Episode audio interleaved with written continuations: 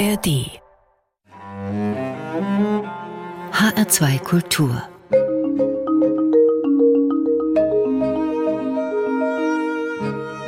Doppelkopf wenn es heiß und gefährlich ist, dann ist das genau richtig. Vulkane sind die Leidenschaft von Ulla Lohmann, preisgekrönte Fotografin und Filmemacherin. Sie ist glücklich, wenn glühende Lava fließt, wenn 1200 Grad Celsius und giftige Dämpfe die Luft zum Atmen nehmen. Willkommen, Ulla Lohmann. Hallo, schön, dass ich hier sein kann. Ich bin Ulla Atzer. Zusammen sind wir der heutige Doppelkopf in HR2 Kultur. Frau Lohmann, Sie sind 300 Tage im Jahr unterwegs zu den Vulkanen dieser Erde, leben zeitweise mit den Vulkanmenschen in der Südsee zum Beispiel in Vanuatu. Habe ich das richtig ausgesprochen? Ja, ganz genau. Wo ist das genau? Das ist östlich von Australien, also fast genau unter unseren Füßen auf der anderen Seite der Welt. Sie haben dort Ihren Heiratsantrag bekommen im Inneren eines Vulkans Nein zu sagen, das war keine Option. Nee, das war keine Option. Und der Basti war tatsächlich auch der Einzige, der Vulkan geeignet ist. Ich habe nämlich meine ganzen Freunde, also mittlerweile Ex-Freunde, alle am Vulkan getestet. Ohne Vulkanleidenschaft kommt man bei mir nicht weit. Wie testet man denn auf Vulkaneigenschaft oder Tauglichkeit, besser gesagt? ähm, ich habe zum Beispiel einen Ex-Freund vergrault. Der Vulkan ist ausgebrochen und er stand direkt vorm ausbrechenden Vulkan und ich muss eine 30 Sekunden Belichtung machen, um zu zeigen, dass der Vulkan ausbricht. Und da darf die Person sich nicht bewegen. Und er wollte wegrennen. Da habe ich gesagt, bleib stehen. Und dann hat er natürlich gesagt, naja gut, dir ist das Foto wichtiger als ich. Was sie da tun, das ist ja undenkbar, nicht nur für den einen oder anderen Freund, sondern auch für die Einheimischen. Warum war es denn überhaupt für sie denkbar, sich hinunter in einen aktiven Vulkanschlund herabzuseilen? Das haben sie ja mit ihrem Mann Basti dann gemacht. Zuerst war es nur ein Traum. Und dann hat es zwölf Jahre gedauert, bis ich diesen Traum in die Tat umsetzen konnte. Hab ganz viele Sachen gemacht, Klettern gelernt und vor allem auch die Sprache der Einheimischen gelernt, weil die wichtig sind, dass man auch zum Vulkan hingehen darf. Und dann ganz viele Jahre später habe ich es dann endlich zusammen mit Basti geschafft. Er ist ja Alpinist. Ist er mittlerweile auch Vulkanfan? Oder für einen Alpinisten muss er nach oben gehen, für Sie nach unten, also erstmal hoch und dann runter? Wie teilen Sie Ihre Leidenschaft? Vulkane fand er auch schon immer spannend, sonst wäre er, glaube ich, gar nicht mit mir mitgekommen. Für ihn ist der Gipfel immer wichtiger und für mich ist immer die Tiefe wichtiger. Und so haben wir unsere gegenseitigen Eigenschaften, aber ergänzt uns wunderbar. Man hat natürlich einen sicheren Kumpanen. Nicht? Wenn er Alpinist ist, dann weiß er natürlich auch mit der Seiltechnik Bescheid und all diese Dinge. Immerhin hängt ja ihr Leben ab und zu an dem Seil. Ja, also wir ziehen sozusagen gemeinsam an einem Strang, an einem Seil und können uns deswegen auch nicht so oft streiten. Aber ich sag mal, für ihn ist immer die Sicherheit ein bisschen wichtiger als für mich. Für mich geht es eher um das Abenteuer, um die Erfahrung und ich pushe ganz gerne mal die Limits und er passt dann immer schon drauf auf, dass da nichts passiert. Also da muss ich schon mal genauer wissen, was da los ist im Vulkan. Wie heiß ist es denn da? Ich habe gelesen, pro Zentimeter 100 Grad mehr. Das kann ich mir gar nicht vorstellen. Teilweise kann es auch mehr sein. Das weiß man nicht wirklich, weil dieser Vulkan atmet. Das ist so, dass der seinen heißen Atem aussendet und mit dem Lavasee, wo wir unten beim See waren, das wabert auch. Und deswegen kann man die Gase sehr schwer einschätzen. Und wenn man dann ein paar Zentimeter mehr vor an die Kante geht, kann die Temperatur schon 100, 200, 300 Grad Unterschied betragen. Da muss man tatsächlich aufpassen und sich auch mit einem Hitzeschutzanzug schützen. Wie riecht es denn dann da? Oder riecht man nichts, weil man ja ganz, man ist ja so silber eingepackt, dieses Bild habe ich vor Augen. Aber kann man Geruch wahrnehmen? Muss man ja vielleicht auch, ist ja auch giftig.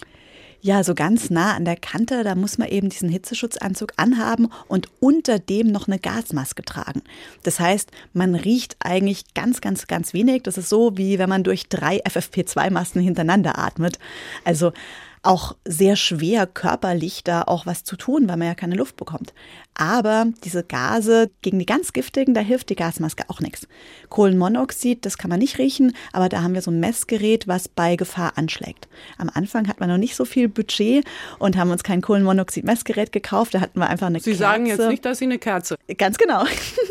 Aha. Hat nicht funktioniert, weil der Wind die ständig ausgepustet hat. Es war doof. Wir mussten den ersten Versuch auch abbrechen und ein Jahr später haben wir uns dann ein bisschen besser ausgestattet. Man lernt. Aber ich bleibe mal bei den sinnlichen Erfahrungen. Also riechen tut man fast nichts. Es wird natürlich immer heißer, wahrscheinlich auch trotz des Schutzanzuges. Und man schwitzt sicherlich auch da drin. Ja, und zugleich bebt die Erde. Das ist wie, als wenn man auf Wackelpudding laufen würde. Und der Lavasee, der brodelt ohrenbetäubend laut. Das muss man sich so vorstellen. Man steht direkt an der Kante und blickt ins offene Herz der Erde, so einen brodelnden Lavasee, ganz laut. Und der schickt Fontänen durch die Gasexplosionen in die Luft.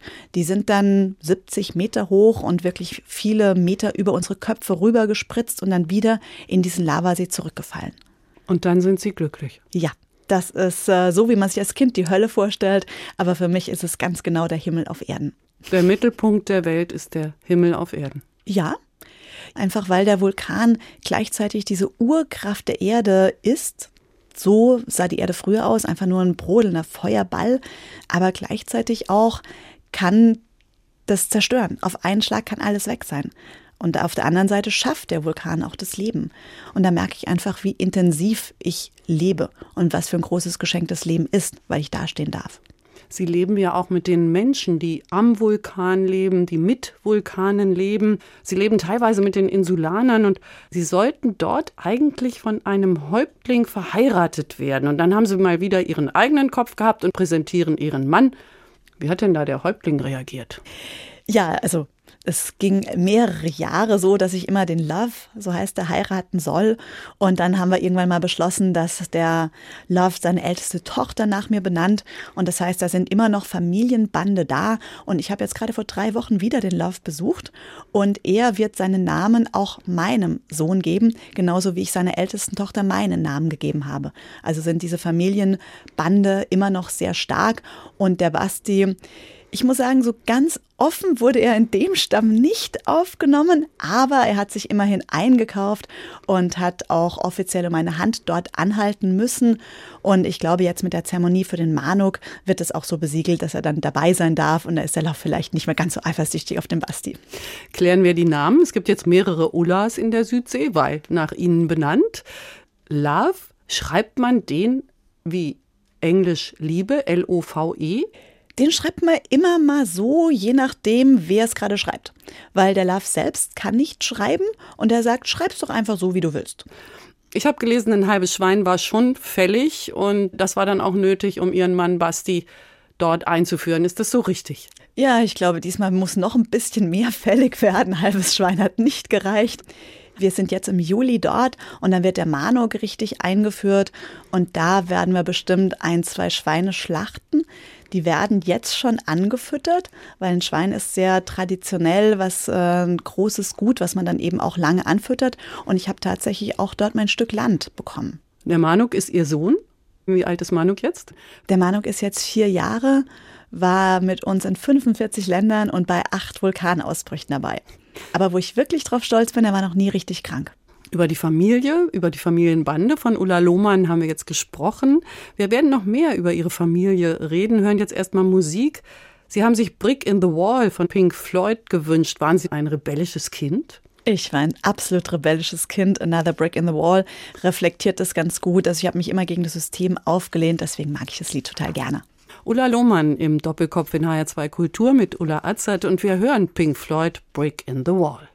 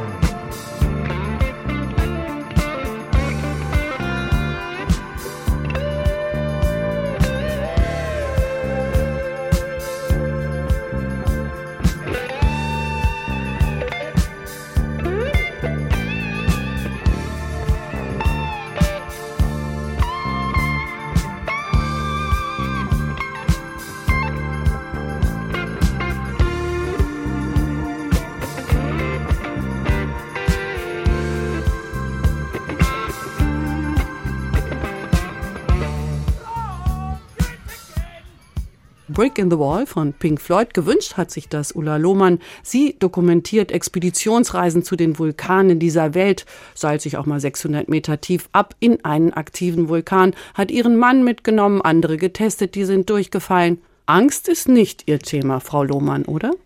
Schon. Nachts in der S-Bahn in München, da fürchte ich mich, das habe ich noch nie hingebracht, dass ich nachts allein die S-Bahn nehme. Das ist nicht mein Ding. Im Vulkan jederzeit, nachts im Dschungel alleine campen jederzeit, aber so mit Menschen in der Stadt ist nicht mein Ding. Wovor haben Sie Angst? Vor anderen Menschen. Und vor allem, wenn sie dann eben betrunken sind und äh, wenn ich dann als Frau alleine bin. Im Dschungel kann man die Gefahren abschätzen. Ein wildes Tier geht normalerweise den Menschen aus dem Weg. Ein Vulkan bricht aus, wenn man ihn gut beobachtet, kann man die Gefahr ganz gut einschätzen und dann eben entscheiden, ob man hingeht oder nicht. Aber bei Menschen ist mir das Risiko nicht kalkulierbar genug. Sie sind in der Pfalz aufgewachsen als Lehrerkind. Was hat Ihre Leidenschaft entfacht für die Feuerspucker? Ich bin aus einem ganz kleinen Dorf und da wollte ich immer raus in die große Welt und habe ganz viel gelesen als Kind. Und dann habe ich natürlich auch diese Geschichten mir vorgestellt. Jules Verne, die Reise zum Mittelpunkt der Erde. Und nachdem ich das gelesen hatte, wollte ich unbedingt mal zum Vulkan. Und mein Papa hat mich mit zum Vesuv genommen und da habe ich zum ersten Mal so diese Kraft gespürt, was ein Vulkan anrichten kann dann wollte ich immer da mehr der Sache auf den Grund gehen, habe mich für Erdwissenschaften interessiert, für alles, was Forschung betrifft und habe mir vorgenommen, dass ich irgendwann mal einen richtigen aktiven Vulkan beim Ausbrechen sehen möchte.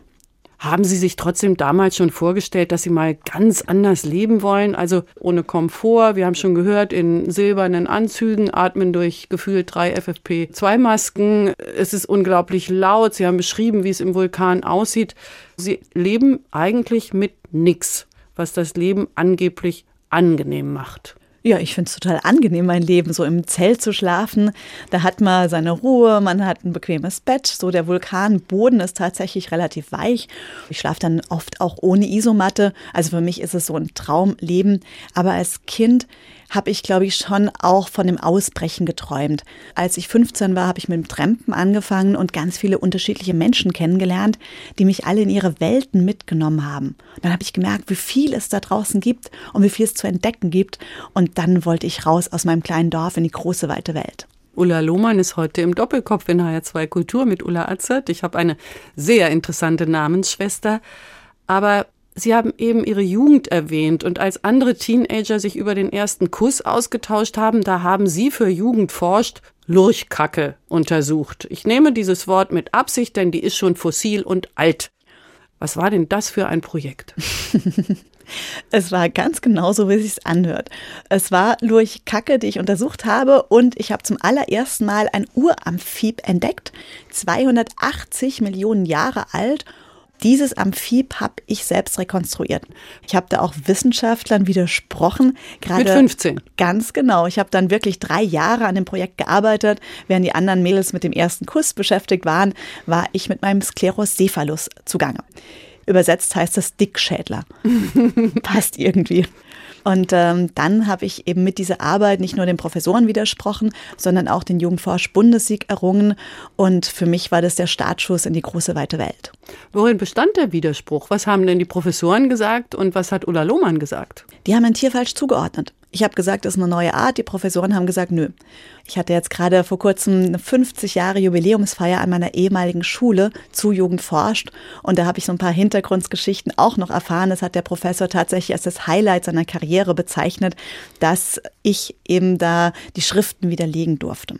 Und das hat mich wiederum auch bestätigt, weil ich war als Mädel immer so ein bisschen der Außenseiter. Ich war der Nerd und habe mich für Naturwissenschaften interessiert, hatte immer dreckige Fingernägel, kam immer von der Grabung heim und wollte da nie auch so richtig in der Schule mich eingliedern. Aber es geht, weil ich dann auch Lehrer gehabt habe, die an mich geglaubt haben. Das Burggymnasium hat mich da auch unterstützt und bis zum Bundessieg mit begleitet. Und das ist einfach total schön, wenn man da auch Leute hat, die nicht nur widersprechen oder denen man widersprechen darf, aber die dann auch das ernst nehmen. Lehrerhaushalt kann ja zweierlei bedeuten. Das kann ja so eine eigene Welt sein, so ein Mikrokosmos, wo auch ganz strenge Regeln herrschen, kein Fernsehen, kein Computer oder aber man wird ständig äh, zugequatscht von den Eltern und von denen eben weitergebildet, weil alle anderen das nicht so gut können. Wie war das bei Ihnen? Ja, Fernsehen durfte ich auch nicht gucken. Ich durfte keine Hörspielkassetten hören, aber ich habe da meine eigenen Hörspiele gemacht und die dann auch in der Schule verkauft. Weil geschäftstüchtig war ich dann doch schon. Was hat das gekostet, so eine Folge?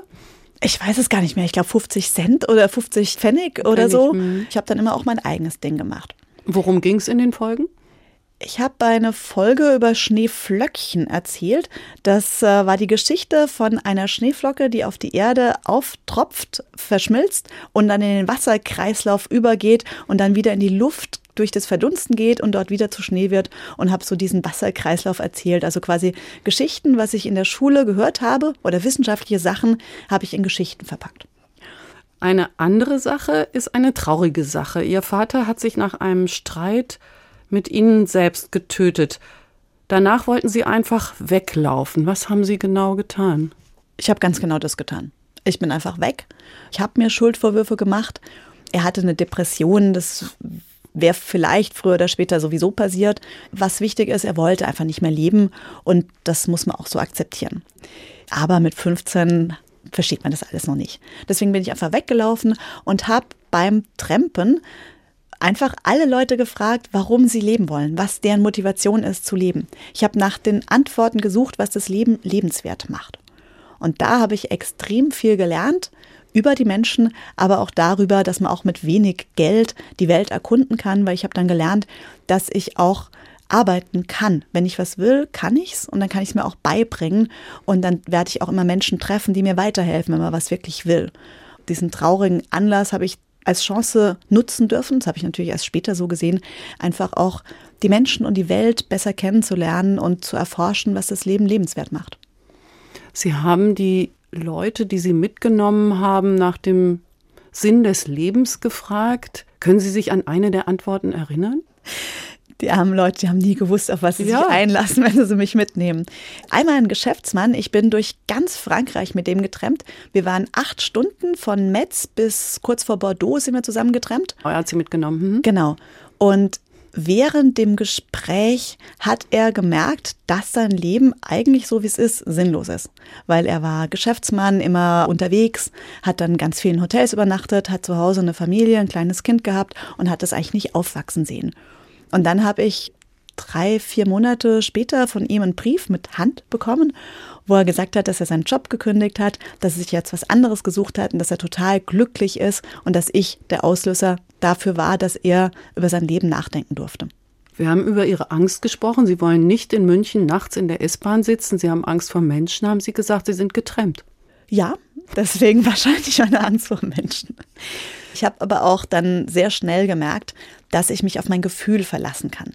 Das heißt, ich bin immer an Tankstellen getrennt oder an Mautstationen, wo ich die Menschen anschauen konnte, wo ich die kurz ein bisschen beobachten konnte und da kann man Menschen sehr gut, sehr schnell einschätzen. Ich habe dann auch oftmals diesem Gefühl nicht gehorcht. Später bin ich dann weltweit getrennt, zum Beispiel in Australien und da hat man nicht so viel Auswahl, da kommt vielleicht einmal am Tag jemand vorbei, so ein Brummifahrer und da habe ich tatsächlich oftmals das Gefährliche, das Gefühl im Bauch, habe ich ignoriert. Und dann ging es oft auch schief, muss ich sagen. Hoffentlich nicht richtig schief. Nö, aber einmal habe ich dann mein Messer verloren, weil ich das jemand in den Oberschenkel reingerammt habe und habe mehrmals schon Pfefferspray gesprüht und bin dann halt raus und in der Nacht irgendwie durchs australische Outback geirrt. Aber ich bin immer gut davon gekommen, weil ich mit Gefahren rechne und mich darauf vorbereite. Das heißt, wenn ich merke, oh, da passt irgendwas nicht, dann habe ich schon die Hand am Messer oder am Spray und bin schon so Richtung Tür unterwegs. Also das kann ich gut einschätzen. Auch beim Vulkan, wenn man mit der Gefahr rechnet, dann versteht man es auch. Aber diese Gefahr, nachts in der Stadt unterwegs zu sein und gar nicht ausweichen zu können oder sich gar nicht darauf vorbereiten zu können, das ist mir unheimlich. Sie haben viel gelernt in Ihrem Leben und sagen, Sie können sich jetzt auf Ihr Bauchgefühl verlassen. Sie selbst kommen aus einem Lehrerhaushalt. Sie haben einen kleinen Sohn, Manuk. Was wollen Sie ihn lehren, Ihrem Sohn? Das Leben. Er bringt sich viele Sachen auch selbst bei, indem er einfach beobachtet, nachmacht Manuk ist nach einem aktiven indonesischen Vulkan benannt. Er findet Vulkane auch total spannend, interessiert sich für Erdwissenschaften, möchte Forscher und Erfinder werden, hat gesagt, er baut mir ein Fahrzeug, was bis zum Erdmittelpunkt geht, damit man sehen kann, wie er jetzt wirklich ist. Der Erdkern fest, flüssig, was passiert da unter unseren Füßen. Und äh, er ist sehr neugierig auf die Welt. Das habe ich jetzt nicht wirklich ihm beibringen müssen. Ich habe ihn einfach nur gelassen, dass er sich so entwickeln kann, wie er möchte und äh, dass er auch verschiedene Menschen kennenlernen kann und da ganz offen ist. Das möchte ich ihm mitgeben. Er spricht Französisch und Deutsch. Ich rede immer mit ihm Französisch. Für ihn gibt es tatsächlich nur die Grenzen, die er auch einsehen kann. Zum Beispiel beim Klettern kann er runterfallen, dann darf er es ausprobieren. Wenn er fällt, kann man es irgendwie absichern. Wenn er nicht fällt, weiß ich, dann kann er es. Und so macht er tatsächlich mehr oder weniger sein eigenes Ding und wird zu seiner eigenen Persönlichkeit. Sie haben sich Musik gewünscht. Runaway Train. Mit welchem Erlebnis hängt der zusammen, der Titel, oder was ist der Grund für diesen Titel? Ja, als mein Vater Selbstmord begangen hat, wollte ich einfach wegrennen. Und dann hat mich dieses Lied auch immer so ein bisschen getröstet. Also das war nach drei Tagen nach dem Selbstmord, konnte ich überhaupt nicht weinen, konnte ich überhaupt nicht verstehen. Und dann kam plötzlich Runaway Train. Wir haben Fasching gefeiert, das muss man auch so sagen. Ich war einfach auf, ganz normal auf der Faschingsfeier und dann kam das Lied. Und dann habe ich plötzlich gemerkt, was passiert ist bei diesem Lied. Und heute kann ich es tatsächlich hören, ohne traurig zu sein und es einfach als ein schönes Lied genießen, was mir auch viel Trost gebracht hat, viel bedeutet hat. Und manchmal kann man auch einfach wegrennen, wenn man das reflektiert tut. Warum nicht? Dann sagen Sie es doch selbst an. Oh, jetzt habe ich noch gar nie in meinem ganzen Leben ein Lied angesagt. ja, jetzt kommt Runaway Train von Soul Asylum. Viel Spaß damit.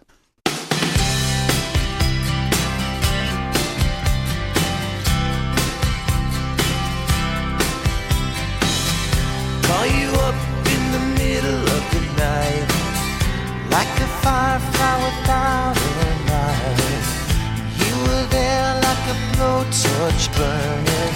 I was a key that could use a little turning. So tired that I couldn't even sleep.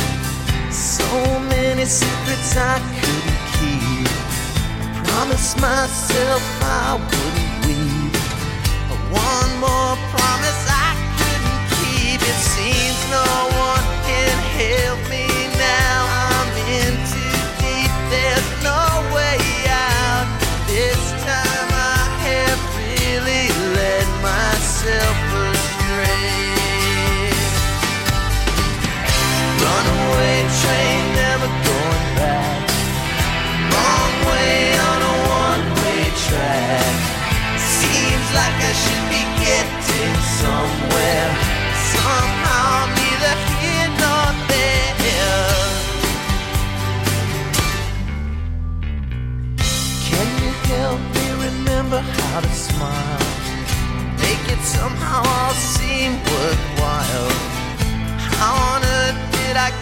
so jaded? Life's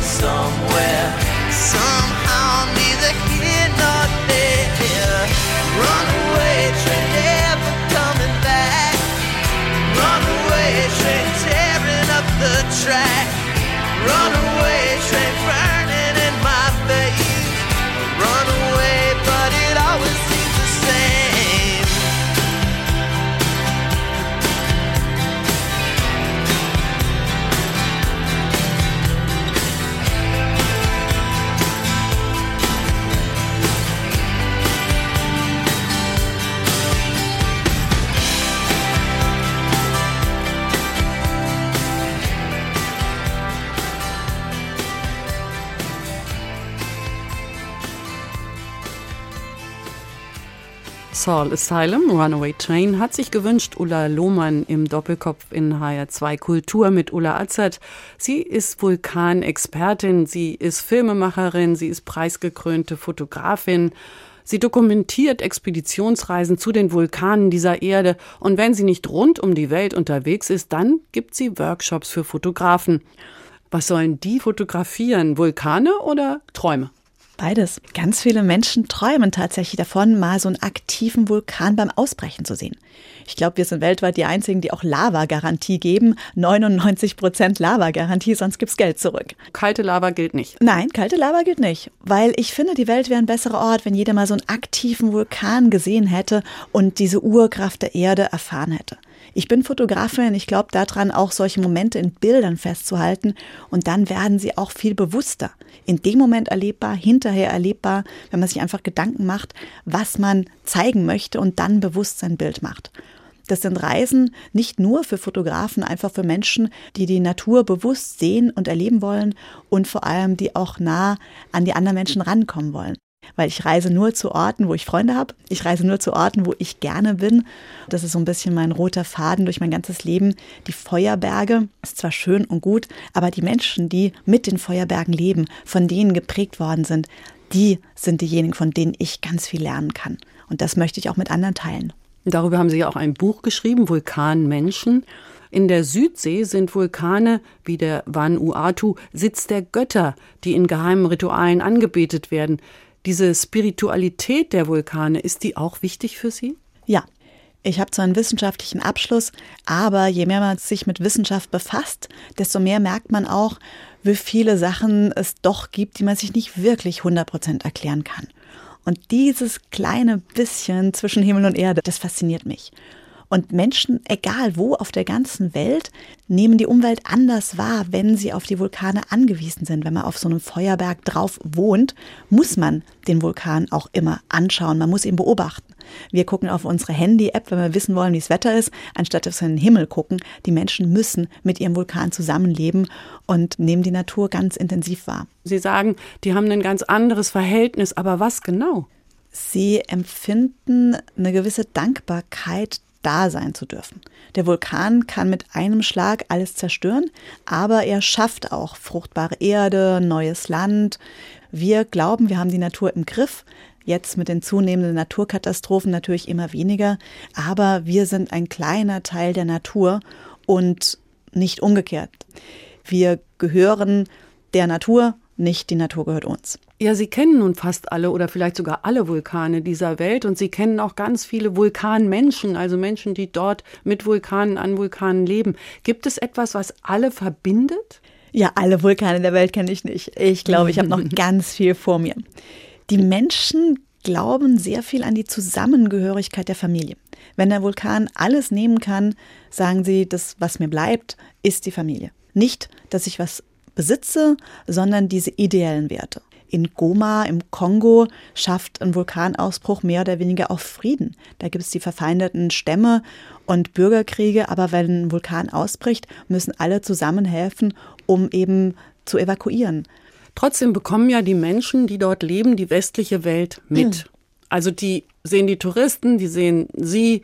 Wie reagieren die auf die westliche Welt? Es gibt natürlich unterschiedliche Varianten. In Papua-Neuguinea ist die westliche Welt viel präsenter, weil dort sehr viele ähm, reiche Menschen auch wohnen. Es gibt sehr viele Bodenschätze im Land und da gibt es natürlich auch äh, sehr viele Eifersüchteleien, dass die armen Menschen im Dorf in die Städte wollen, dass sie auch den Reichtum dort haben wollen, aber das natürlich nicht so bekommen. Die jungen Leute vor allem sind unzufrieden, aber die Menschen im Dorf, die sind eigentlich glücklicher. Und in Vanuatu, das ist ärmer, da gibt es nicht so viele reiche Leute. Da sind ganz viele von den jungen Leuten auch schon in der Stadt gewesen. In der Hauptstadt, wo das Leben Geld kostet, wo man nichts anbauen kann, wo man seine Miete bezahlen muss. Und die sind dann alle ganz glücklich wieder zurück auf ihr Dorf, haben gesagt, ja, eigentlich, ich habe die westliche Welt gesehen. Ich bin froh, dass ich meine Familie habe, mein Land und dass ich da einfach für mich leben kann und nicht den Stress in der Stadt habe. Ja, ich kann mir vorstellen, dass es wichtig ist, dass dieses Dorf noch da ist. Wenn ich an die Einheimischen in Kanada oder in den Ländern denke, die in Reservate verklappt wurden, die dann natürlich überhaupt nicht mehr wissen, wo sie hingehören. Die haben ja dann ihre Heimat nicht mehr. Die sind dann lost. Wie wichtig ist das, dass man da eben seine Gemeinschaft noch hat, dass die nicht kaputt geht? Ganz wichtig. Auch, dass man die Sprache noch hat. Es sind zum Beispiel immer mehr Sprachen, die aussterben. In Vanuatu vor kurzem hat man festgestellt, dass da viele Sprachen am Aussterben sind. Das ist das Land mit der höchsten Sprachendichte der Welt. Also fast 300.000 Einwohner und so 145 Sprachen werden dann gesprochen. Weil da das immer ein irre. Vulkan zwischen ist oder warum? Woran liegt das? Ja, das ist ja eine Insel. kleine Inselchen, Mhm. genau, sind 83 kleine Inselchen, 84, je nachdem, was man als Insel bezeichnet. Und das Land ist sehr zerklüftet. Alleine auf der Insel Malekula gibt es über 30 Sprachen auf einer kleinen Mini-Insel. Sind die dann ähnlich oder haben die sich voneinander anders. unterschiedlich entwickelt? Ja. Ja, weil die Menschen eben nicht über Gebirgszüge drüber kommen, nicht durch tiefe Täler, nicht über Flüsse drüber kommen. Und dann gab es natürlich früher deswegen auch Kriege. Wenn man nicht dieselbe Sprache spricht, kann man sich nicht verständigen. Sie sprechen mehrere Sprachen. Ganz genau. Für mich war es ganz wichtig, dass ich Sprachen sehr schnell lerne. Also ich spreche das Pidgin von Papua-Neuguinea, von den Solomon Island Inseln, von Vanuatu, von den einheimischen Sprachen spreche ich, naja, so vier, fünf, so ein bisschen. Also die Sprache vom Love, die spreche ich einigermaßen. Aber die sind natürlich sehr schwierig und sehr komplex zu lernen, weil es da kein Wörterbuch und kein gar nichts gibt.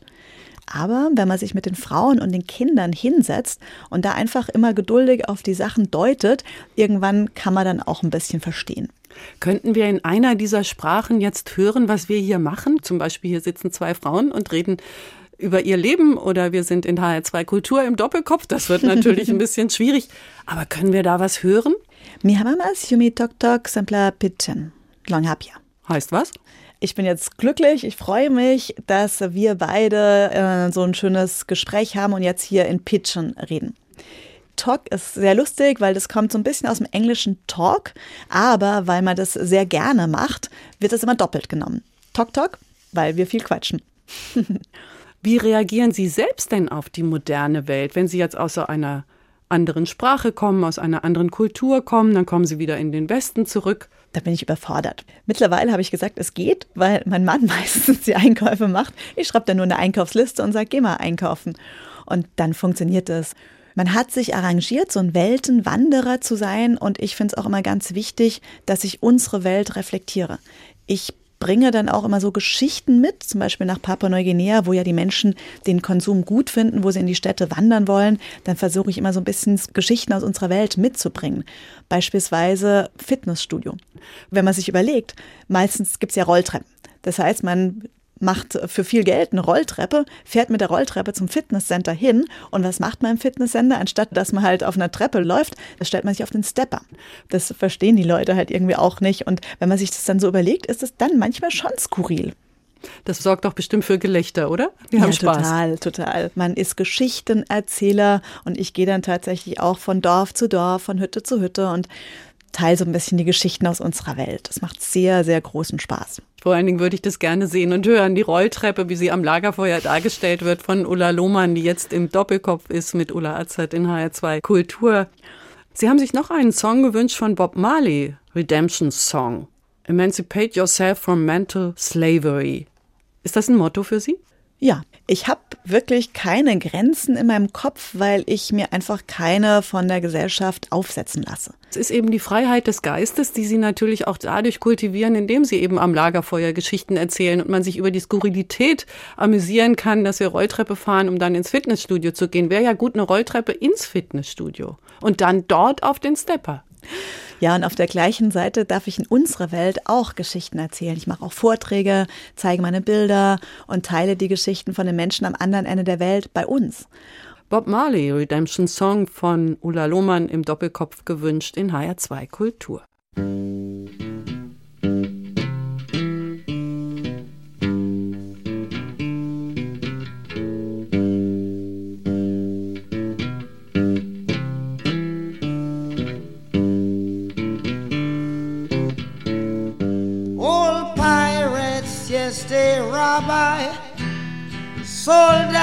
The merchant ships. Minutes after they took I from the bottomless pit, but my hand was made strong by the hand of the Almighty. We forward in this generation triumphantly. Won't you help to sing these songs of freedom? Cause all I ever have redemption songs, redemption songs. Emancipate yourselves from mental slavery. None but ourselves can free our minds. Have no fear for atomic energy, cause none of them can stop the time. How long shall they kill our prophets while we stand aside and look? Some say it's just a part of it. We've got to fulfill the book. Won't you help to sing these songs of freedom? Cause all I ever have redemption songs, redemption songs, redemption songs.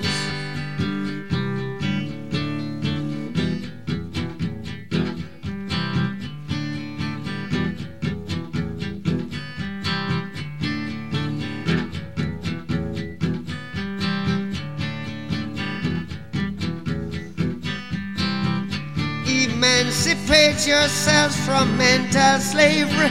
None but ourselves can free our mind. Oh, have no fear for atomic energy, cause none of them can stop at the time. How long shall they kill our prophets while we stand aside and look? Yes, some say it's just a part of it. We've got to fulfill the book. Won't you help to sing these songs of freedom? Cause all I ever had redemption songs. All I ever had redemption songs. These songs of freedom, songs of freedom.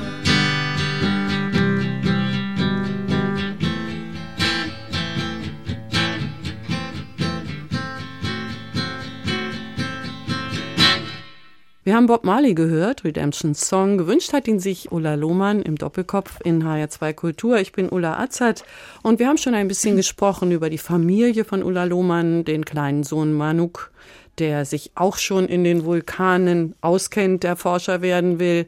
Wir haben über ihren Mann gesprochen, der den Test erfolgreich bestanden hat als Ehemann, denn wer mit Vulkanen nichts zu tun haben will, hat auch mit Ulla Lohmann nichts zu tun. Sind auch einige durchgefallen dabei. Wir haben über die Völker gesprochen, die sie besuchen, die Sprachen, die sie sprechen und auch über die Spiritualität, die die Vulkane mit sich bringen, eben weil sie zeigen, wie zerbrechlich unser Leben ist. Wie ist es aber für Sie? Gibt es etwas Spirituelles, was die Vulkane Ihnen jetzt mitgegeben haben? Ich habe durch das Kennenlernen vom Zack Zack ganz viel gelernt. Der Zack Zack ist von Beruf Vulkanflüsterer. Er hat von seinem Opa das Wissen mitbekommen, auch einen Lavastrom aufhalten zu können. Und er kann wirklich das so machen, dass plötzlich der Vulkan aufhört, giftige Gase in den Himmel zu schicken. Er beobachtet den Vulkan ganz genau, wenn der Moment da ist, was er traditionell auch übermittelt bekommen hat, diese Beobachtungsgabe, dieses Gespür für den Vulkan, dann hält er eine Zeremonie ab. Und dann kommt der Lavastrom zum Erliegen. Der hört einfach auf. Ganz genau. Er hat das tatsächlich schon mehrmals bewiesen, hat mich dann an die Orte geführt, hat dann auch so einen bestimmten Stab, den er da in die Erde gesteckt hat. Und ähm, Wo der Strom stoppen soll? ganz genau, und dann hat er da angehalten. Und was ist das für eine Zeremonie? Ja, also ich druckse so ein bisschen mit meinen Worten rum, weil einige Sachen darf ich natürlich nicht Ja. verraten. Aber bei der Zeremonie ist meistens eine weiße Ziege oder ein Huhn im Spiel. Und je nachdem, wie aktiv der Vulkan gerade ist, muss man dann auch ein Tier opfern.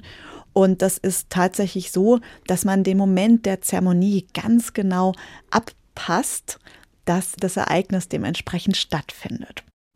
Es sind solche Menschen, die eine bessere Beobachtungsgabe haben. Mit dieser Zeremonie kann man angeblich mit den Göttern und mit den Geistern reden. Und das ist so, dass die Menschen dort auch eine andere Art der Kommunikation haben. Ich weiß ganz genau jetzt, wenn wir von den Leuten reden, der Love wird mir im Anschluss an die Sendung eine SMS schicken. Ich weiß es, 100 Prozent. Mittlerweile ist er auch auf WhatsApp und kann tatsächlich dann auch so schicken. Aber ich bin 100 Prozent sicher, wenn wir jetzt aufs Handy gucken, hat er eine SMS geschickt. Der weiß, dass, dass wir von ihm reden. Wir können jetzt nachgucken. Ja, Sollen wir? na klar. Flugmodus ausschalten. Dann schauen wir mal. Ah, Good Night from Vanuatu. Ist kein Witz. Gerade eben Good Night from Vanuatu. Ich habe das Handy gesehen, die Nachricht ist drauf, bin sprachlos.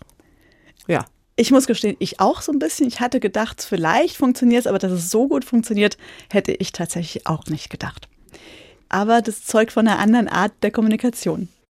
Kriege ich jetzt so ein bisschen eine Gänsehaut? ja, habe ich auch, habe ich auch, habe ich tatsächlich auch, ja. Ich habe sie Vulkangesellin genannt. Sie sind zu Gast im Doppelkopf in HR2 Kultur. HR2 Doppelkopf, das sind Gespräche mit Menschen, die etwas zu sagen haben. Und die Sendung gibt es täglich montags bis freitags in HR2 Kultur und in der App der ARD Audiothek. Und diesmal hat sogar Love teilgenommen über WhatsApp, über eine Nachricht. Vulkanausbrüche werden heute von Wissenschaftlern vorhergesagt. Es gibt aber auch andere sehr verlässliche Methoden. Wir haben eben schon von einer gehört. Zack, zack, hat eine Zeremonie, die er benutzt und alles dürfen wir darüber nicht erfahren, aber er kann es tatsächlich stoppen, dass ein Vulkan ausbricht. Es gibt aber noch eine Art der Vorhersage und das ist das Bismarck-Großfußhuhn. Wie funktioniert da die Vorhersage? Das kleine Hühnchen hat ein eingebautes Thermometer im Schnabel und mit dem kann es die Temperatur vom Boden herausfinden. Das Huhn vertraut dem Vulkan, dass der die Eier ausbrütet. Das buddelt die Eier teilweise bis zu zwei Meter tief in den Boden. Da ist die Temperatur ein bisschen über 30 Grad, also ideal zum Eier ausbrüten. Wenn der Vulkan kurz vor dem Ausbruch steht, dann steigen die Gase nach oben, alles erwärmt sich und das Huhn muss die Legetiefe anders wählen. Also es muss mehr nach oben. Ganz genau. Und teilweise legst du dann die Eier fast oben auf die Erde drauf. Und dann wissen die Einheimischen, wie zum Beispiel mein Freund Tauper, dass der Ausbruch kurz bevorsteht. Und dann evakuieren sie. Lange bevor die Wissenschaftler irgendwas wissen. Das heißt, wenn die Eier ganz weit oben liegen, dann ist es Zeit zu gehen. Ganz genau. Fische wissen das auch. Ein Oktopus kann den Vulkanausbruch auch vorhersagen. Und es gibt am Ätna sogar Versuche mit Ziegen. Denen legt man Sender an, weil die ein anderes Bewegungsmuster haben, kurz bevor der Vulkan ausbricht. Was machen die dann? Die bewegen sich mehr, gehen in andere Regionen. Das hat man aber auf der ganzen Welt. Zum Beispiel am Merapi in Indonesien, da ist auch ein Kapitel in meinem Buch drüber drin. Da gibt's Tiere, die von den Vulkanhängen nach unten kommen. Zum Beispiel die Affen. So kann man auch einen Vulkanausbruch vorhersagen. Viele Menschen halten sich dann auch extra deswegen die Tiere, die Affen, dass man dann auch sehen kann, wenn ein Vulkan ausbricht. Sie sind aber selbst auch schon überrascht worden von einem Ausbruch. Wie war denn das? Rettet sich dann wer kann oder also Sie sind wahrscheinlich erstarrt und fasziniert und gucken zu. Ja, bei dem Ausbruch war ich tatsächlich ganz am Anfang meiner Karriere und ähm, war bisschen ignorant. Ich habe die Warnung vom Tauper, von meinem Freund in Papua-Neuguinea, ignoriert. Der Tauper hat gesagt, spinnst du, geh da nicht hoch, der Vulkan wird ausbrechen. Ich wusste es natürlich besser, habe gesagt, ist doch toll, dann kann ich sehen. bin hochgelaufen, habe in den Krater reingeschaut, habe auch Filmaufnahmen gemacht und habe gesehen, wie immer mehr und mehr Rot rauskam und dann plötzlich auf einen Schlag wurde mein Kamerabildschirm komplett gelb, weiß. Alles ist explodiert, wie so ein schlechter Horrorfilm. Ich bin einfach nur gerannt, hatte unglaubliches Glück, dass ich nicht getroffen worden bin und habe in dem Moment tatsächlich gelernt, ich muss auf andere hören. Und damit kommen wir zum Schluss unserer Sendung. Ulla Lohmann, als erster Mensch der Welt hat sie sich 600 Meter tief in einen aktiven Vulkan abgeseilt, Proben entnommen und der Wissenschaft wertvolle Analysen vor die Vorhersage von Ausbrüchen geliefert. Glühende Lavaseen im Inneren der Feuerspucker zu untersuchen, Expeditionen zu filmen für Arte, Terra X oder National Geographics, das sind alles ihre Leidenschaften. Warum sie dafür ihr Leben riskiert, das hat sie uns heute im Doppelkopf in HR2 Kultur erzählt. Ihr Motto Don't Dream It, Do It. Vielen Dank, dass Sie hier gewesen sind, Ulla Lohmann. Ich sage herzliches Dankeschön, dass ich hier sein durfte. Dazu passt jetzt Ihr letzter Musikwunsch zu Ihrem Traum von den Scorpions, Follow Your Heart. Danke, dass Sie bei uns waren und Ihnen, liebe Hörerinnen und Hörer, danke fürs Zuhören und fürs Weiterdenken.